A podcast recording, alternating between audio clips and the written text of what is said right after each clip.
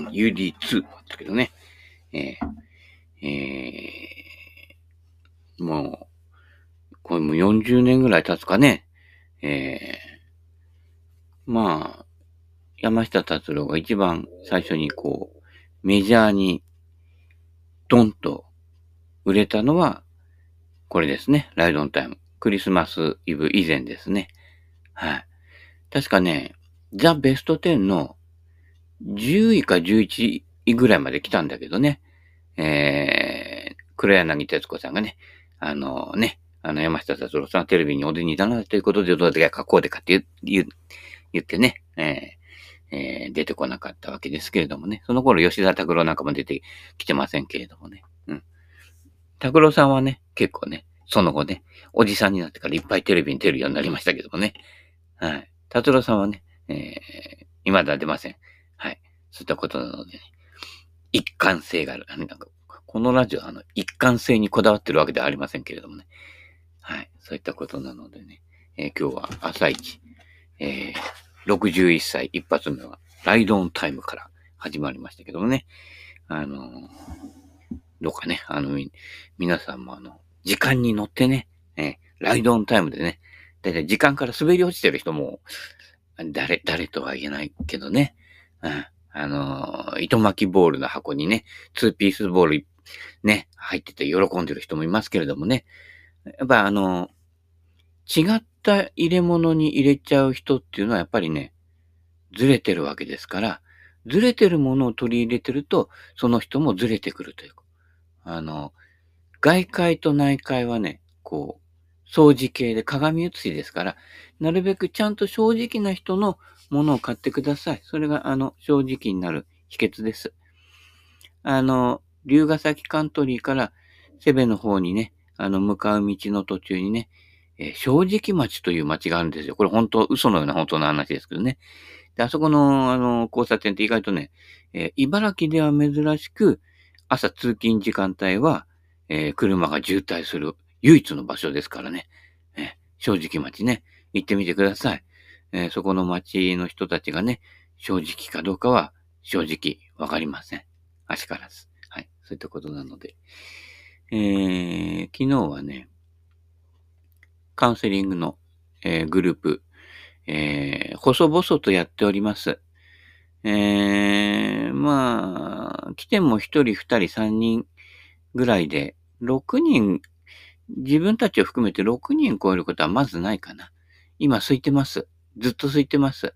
はい。心のね、なんかこうね、抱え込んで荷物を下ろしたい方はね、うん、俺が無理やり下ろさせますから、みたいなね。え無理やりはやらないけどね。うん。あの、人間っていろんなものでこう、身を守ってるんですよ。防衛が。自分で気がつかないうちにね。ええーそういったものはね、こう、心が緩んだ時にね、自然に落ちるもので、無理やりどうこうするものじゃございませんのでね。あのーやっぱりこう、ゆとりがなくて忙しい場合、忙しくすることで自分と向き合わないようにね、わざわざしてるっていう場合が多いんです。忙しくて忙しくてね、そんなことやってる暇ないわよって言って、いや、そんなに忙しくしなくても成り立つよっていうところなんだけど、気ぜわしくすることで自分を振り返らない。そうやって言ってみれば、何々があるからっていう、こう、こちらから見ると言い訳になってるっていうね。人生ね、あのね、少ない時間でも退屈な時間を作れたやつの勝ちですから。この退屈な時間の時にしか振り返りが起きないんですね。うん。今日は反省会だってね、酒ばっかり飲んでる人もいますけどもね。一切反省してますよね。酒飲むための口実ですからね。はい。で、もう酒飲み始めちゃったら、反省なんか絶対してませんからね。うん。えー、まあそんなことでね、えー、たまにはね、自分を振り返ってみるっていうのもね、たまにはっていうかね、うん、本当はね、いつも振り返っててくださいっていうか感じなんだけどね。前向きに来てる人って振り返らないので何も学習しないんですね。世の中で良かれと思っていることはすべて、あの、逃げ場に使われてるっていうのがほとんどです。うん。なんかで一番になれって言ってもね、一番になる人は二番以下の人がいるから一番になるわけでね。別にすごいわけじゃない。順番だから。うん。世の中はね、表出れば、もっとね、いくらでも自分よりできる人はね、5万といるわけですよね。まあ言っちゃなんだけど、あなたの身代わりはどこにでもいるわけで、すごい人はいっぱいいるわけですからね。ですごくないところで、どういうふうに、こうね、楽しんでいけるかっていうね、ちょっとその辺のね、こう、遊び方改革していかないとね、あの、序列でやってる限りは、人間ね、不幸のずんどこからね、抜け出せませんのでね、ずん、ずん、ずん、ずんどこってね、えー、あれ間違えて誰かね、あの、どん、どん、どん底っていう歌った人がいますけどもね、えー、誰だったっけ？忘れちゃったけど。ということなので、地道に、頑張らない生き方を頑張る。いや、頑張らないんでね。頑張らない。だからね、力んでる人は、脱力して初めて力んでいたことに気がつくわけ。うん。普通だと思ってるものは、私からしたら普通じゃないんですよ。かなり力んだ状態なんですよ。だから親指のところ減るわけですからね。うん。で親指症候群の人は、親指症候群になる以前の、そこまでのいきさつに無理があるっていうことですね。そこに気がついてないから、最後に押すしかなくなるというね。えー、お酢しかなくなるとちょっと酸っぱいのでね、他の調味料もね、あの、上手にね、バランスよくね、やってほしいと思います。で、お酢というのは、ゴルフスイングの場合には必要ありません。料理の場合は必要です。黒酢。ね。黒酢入れるとね、何でも中華みたいな感じになるのでね、えー、結構いいですよ。そのもの。ね。発酵食品。今発酵ドリンク作ってんだけどね、ようやくポツポツとね、ポツポツ飲めばポツポツと、ってちょっと、あ、ぶくがちょっとで出てきて、やや発酵になってきたけどね。うん。えー、まだ味見してないけどね。うん。あれ、あのね、八代秋のね、ポツポツ飲むってどう飲むんでしょうかね。水滴垂らしてちょっとずつ飲むのかね。まどろこしわいってなるわ。うん。あのね、えー、大ジョッキ頼んでね、ああの、一年に一回だけね、ご馳走しますから。うん、大ジョッキね。はい。ガブッと飲んでください。で、頑張らない生き方。えー、3、段階世代向けビジネスは間違いだらけ。これちょっとね、発売された時期がもう、これ何年に出たの？もう結構前だよね。2009年って書いてあるね。うん。まあ、結構前って言っても2009年ってついこの間だけどね。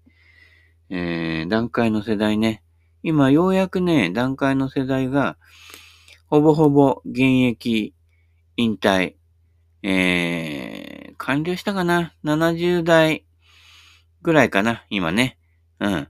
そうすると、さすがにあのね、えー、食卓、委託、ね、えー、キムタクで働いてる人も、あのー、もうそろそろ会社勤めからね、えー、抜ける頃でね、えー、やっとあの、段階の世代の人には申し訳ないけど、よ、やっと会社がちょっと静かになり始めたかな。でもね、やっぱね、60代、今のね、60代半ばから後半ぐらいの人も結構ね、えー、ちょっとね、硬い価値観で生きてきてる人、方が、まあまあ多い世代なのでね、もうちょっとですね、俺らの、いわゆる、昭和30年代半ば以降、えー、この辺が、えー、まあ退職してくる頃になってくると、ある程度こう、自由度がちょっとね、まあ一概には言いません。あの、結局人それぞれなんですけど、まあ比率から言ったら、うん、まあ私らの世代の方が意外と緩い方が多いかなっていうのは印象的にはありますね。まあ私の周りの人たちがそういうね、えー、方が多いからそう感じるのかもしれませんけれどもね。はい。もっと若い人でもね、かなりガチガチできてる方も多いのでね、うん。あの、会社ってね、結構長い時間拘束される場所なので、そこはあんまりギスギスね、やらないようにしていただきたいなと、えー、役職ついた方々にね、えー、申し上げたいと思います。で、なんでかっていうと、会社だけの問題じゃないんですよ。会社の業績上げたり、会社でね、なんか成果上げたりするのはいいんですけれども、結局ね、家族とか身の回りの人に伝わるのは、そこの姿勢です。うん。どういうふうな感じでやってるかっていう、心のあり方が、え一番コロナ以上に伝染していくわけです。で、そこの流れで、今度、ね、あなたの子供の世代、孫の世代がどう生きていくかっていう流れが結構で出てくるので、で、流れに反発して、違うのがやるんだ、とかなるけど、だいたい結局同じところに落ち着いたりとかね。うん。だから、子供らがこう自由な発想を妨げられない。うん。昨日もあの、親子で来てたね、え、方がいるんですけど、どうしても親って子供に、あんたなんとかなんとかしなさいみたいな感じで、あの、誘導したりとか、操作しがちなんですよ。うん。会社なら上の人の人たちがね、もう自分のやってきたのが正解だと思い込んでるからね。で子供には子供の世界の、ね、あの、もうちょっと自由度が高いんですよ。まあ、はっきり言ってね。うん。そこのところは、上の世代の人たちは自覚ないから、自分たちが成功したものが、ね、他の人たちも当てはまるって教えてるね、ゴルフのレッスンプロもいるけどさ、当てはまらないでしょ？やってみればわかるけどね。そういうこと。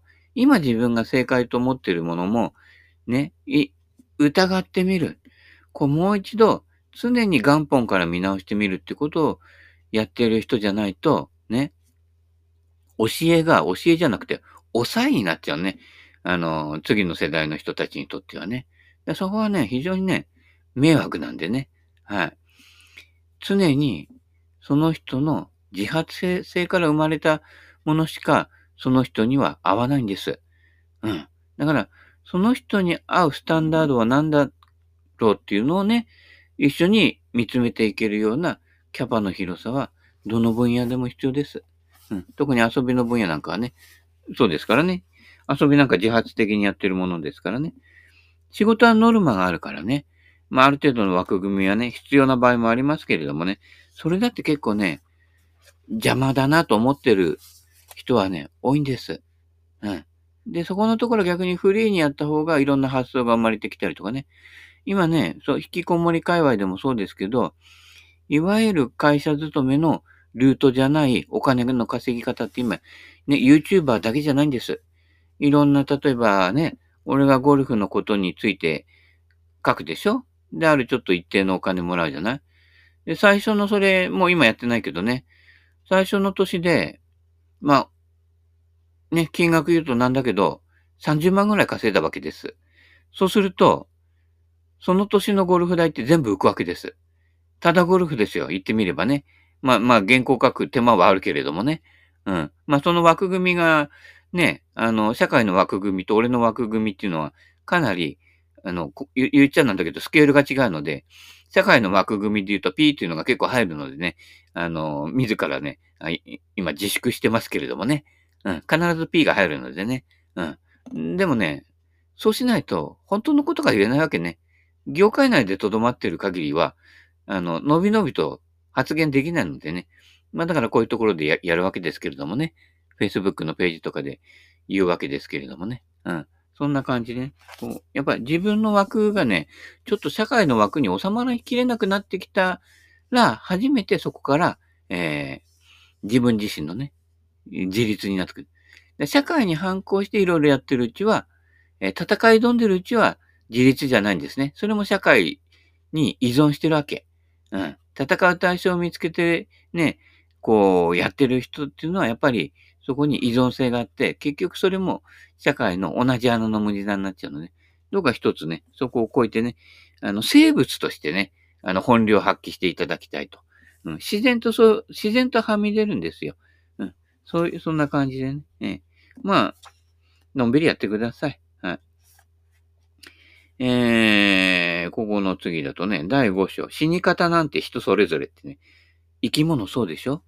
昨日もそうだけど、夏のカナブン、ね、コンクリのところでひっくり返って死んでました。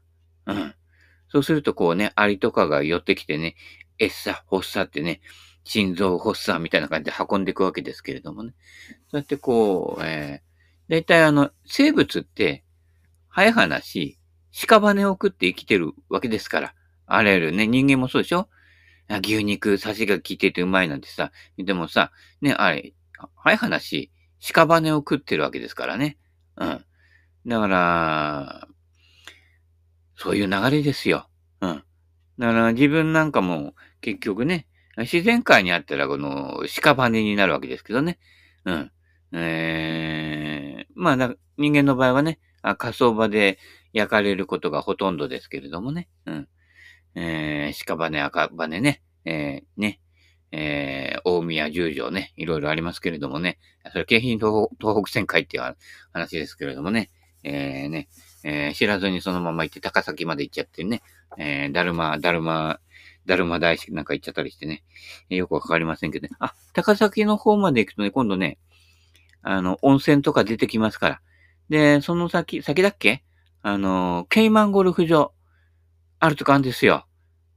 その界隈にも温泉あって、前にね、えー、青春18切符が余ったので、どこ行こうかなと思ったね、そこの温泉まで行ってきましたけれどもね、えー、ケイマンゴルフはね、さすがにやらなかったけどね、うん、まあ普段自分でやっちゃってるからね、ショートコースでね、うん、えー、遊び方ね、いろいろありますからね。死に方いろいろ、遊び方いろいろね。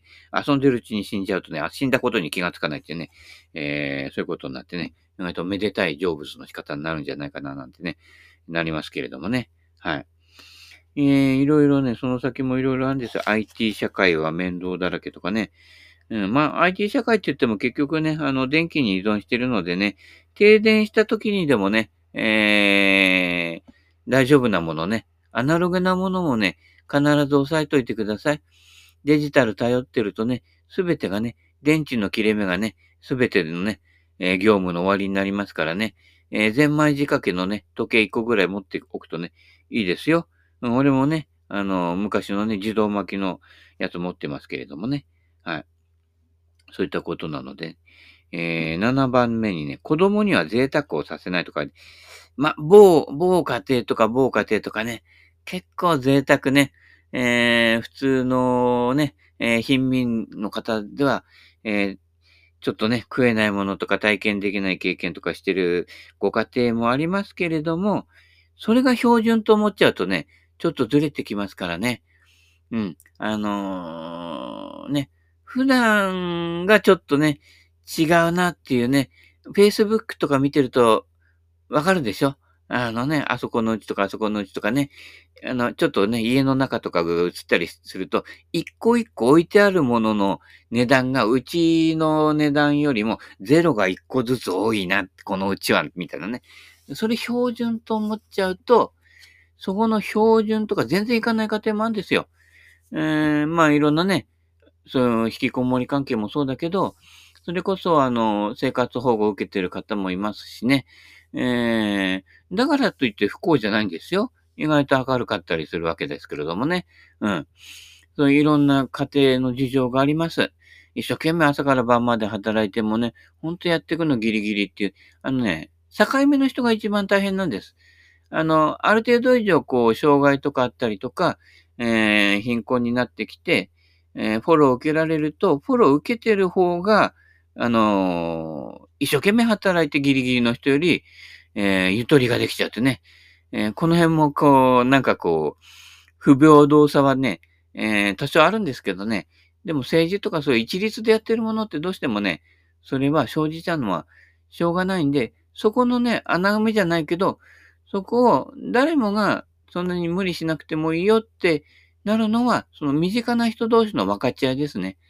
ここがないと、ね、法律はダメだ、みたいな感じで文句ばっかり言ってるやついるけど、うん、文句ばっかり言ってるやつが一番ダメなんでね。うん。そこは、どうしてもそういうのは、不備、不備は当然なんだから、そこは自分たちが、あ、なんかこの人大変そうだよな、すごい頑張り続けてるな、ちょっと休んでいいよ、俺代わりそこをやっとくから。ってなれば、どんな些細なことでも、ね、全部が全部その人がやると、やっぱ倒れちゃうの、その人がね。うん。そこは分かち合って、そうするとね、面白いことに、面白いことって言っちゃいけないんだけど、人の大変さをね、お母さんが一生懸命働いてるじゃない？もう子供をね、子供いくつになっても働かないしね、もうこれどうしたらいいのかわからないってなった時、なってから来るんだけどね。相談に行くんだけど。とね。まあその頃になってると、ね、もうなんかいろいろもつれてて大変で、ね、すぐにはどうにかならないんだけどね。そういった時に、お母さんがちょっと具合悪くなったりするんでしょ？そうすると、引きこもり優しいんですよ。うん。一番先に手伝い始めるのは、引きこもりの子なんですよ。よ、家族が弱った時。しょうがないなと心の中で思いつつも、ね、実はその家族の関係とかそういったところから実はね、そういったところの影響を子供の頃から受けてきて、意外と心が閉じた状態にあるんだけど、実際に親が倒れ始めたりすると、子供がしょうがないかな、なんて言いながら、病院への送り迎えをね、やったりとか、食事とかをね、こう作ったりしだすんです。そうするとそこから、実はね、独立して、ポーンと表出ちゃって、ね、えー、もう家族、家庭を別のところで家庭を持った兄貴とかがね、えー、そういった兄貴とかがたまにしか来ないんですよ。でも、そうなってくると自分たちの家庭を回していく方で大変で、ね、親が倒れてもあんまり世話できないと。で、その時になって、ね、世話できるのは身近にいる引きこもりの子供なんですね。で、そこから意外と子供が今までね、子供って結構ね、そういった意味で被害者でもあるわけね。親子の関係とか、ね、親同士の関係とか、ね、兄弟との関係で、意外とそこで居場所がなかった子たちが、心の領域も狭くなって、それでこう身動き取れなくなるってことがとても多いのでね。で、そこで初めて子供たち、ね、その引きこもってる子供たちが意外と家庭の世話とかね、うん、お母さんが寂しくで飼ってた猫の世話とかをやり始めるわけですね。うん。なんだよ、飼っといて世話しないのにって言ってね。えー、で、世話しなく働いてるわけです。お金がない、お金がないってね。確かにお金ないけれどもね。うん。だからそこで、流れが変わってくると。うん。そそういったところから家庭のことをやり始めることから動き始めて、動き始めると、そこから流れで、ちょっとずつ外界と繋がっていくっていうことがね、始まったりするわけで、実は一番こう、最終的に家族を助ける役目になったりするわけですのでね。うん。この子がこの子がって言ってる子に最後は親が助けられるっていうね。そういった家庭ね、いくつも見てきましたよ。今も現状そういった家庭も結構多いです。はい。そういった家庭ってやっぱりね、えー、ギリチョンのところでやってるわけですね。本当に。えー、貯金なんかありませんよ。うん。ね、そんな余裕、ね、えー、生み出せないから。うん。で、大抵、大大抵って言っちゃいけないけれどもね、途中でお父さんいなくなっちゃったりするわけですよ。だ子供がなんかこうね、具合悪くなってくると、ね、お前の育て方が悪かったんだって、全部お母さんのせいにしちゃったりしてね。実は一番癌なのは、そのお父さんの姿勢なんだけどね。うん。ここだけ、ここだけの話ね。お母さんも、ちょっとこう、うっと飲み込むところがあって、それで頑張って生きてきたんだけどね。で、最終的に逃げ、一番早く逃げちゃうのはお父さんなんだね。うん。一番弱い存在なの、本当で、一番弱い存在のやつが一番えばってんのよ。だから、お前が本当は癌なんだけどね。うん。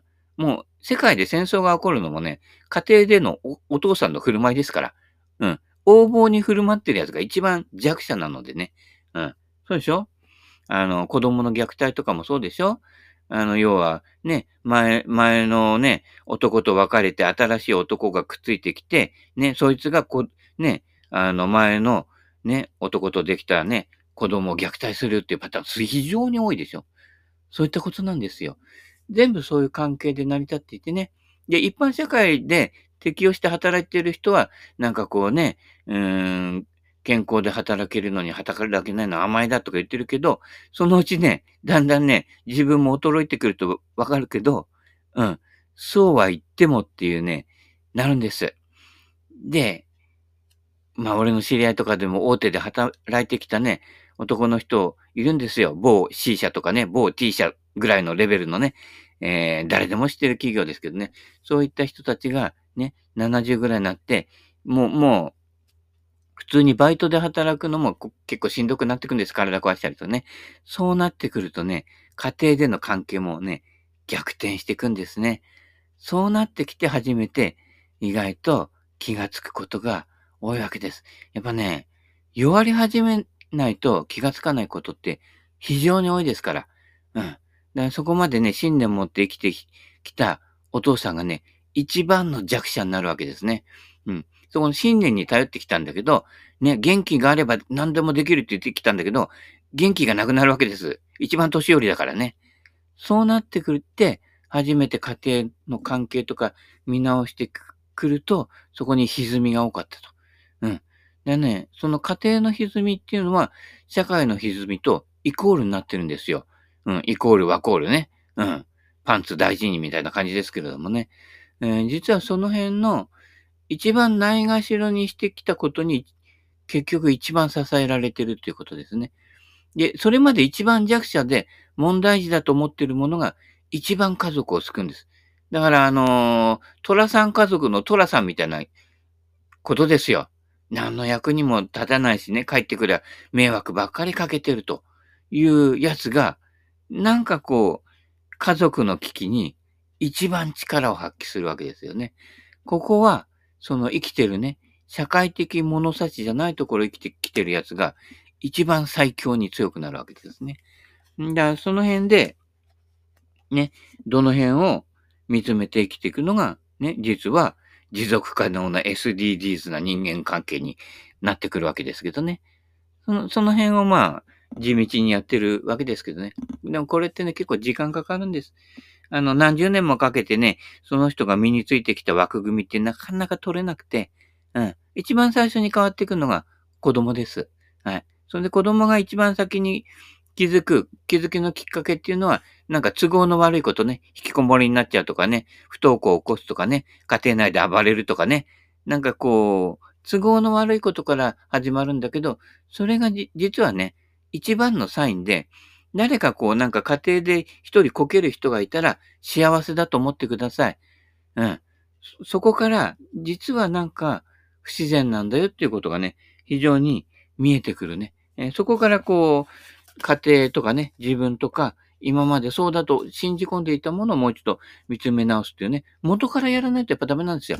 あなたのゴルフスイングと一緒ですよ。部分直したってね、ダメでしょ？変わらないでしょ？そういうこと。元から見直すね。まあ、毎度言ってることだけどね。うん。まあ、これ、これが一番のね、人生の大授業ですけどね。はい。あそんなこんなでね、えー、ライドオンタイム。時間に乗ってね、うん、あまり急がずにね、うん、一つ一つ一つを見つめながらね、えー、ゆっくりのんびりね、えー、生きていってください。はい。そういったことなので、今日もお時間となりましたので、この辺で、さよなら、さよなら、さよなら。